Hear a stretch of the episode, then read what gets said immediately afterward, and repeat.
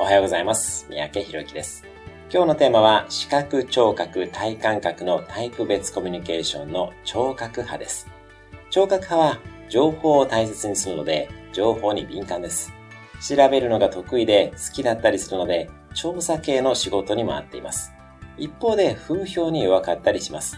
つまり、自分のことを悪く言われてると思うと落ち込みやすかったりします。聴覚派の方が本を書いたりしたら、初めのうちは Amazon のレビューなどは見ないようにした方がいいかもしれません。このタイプの方は文字情報を大事にするので論理的です。ただ一方でどうでもいい言葉の違いや接続詞の使い方が気になったりもします。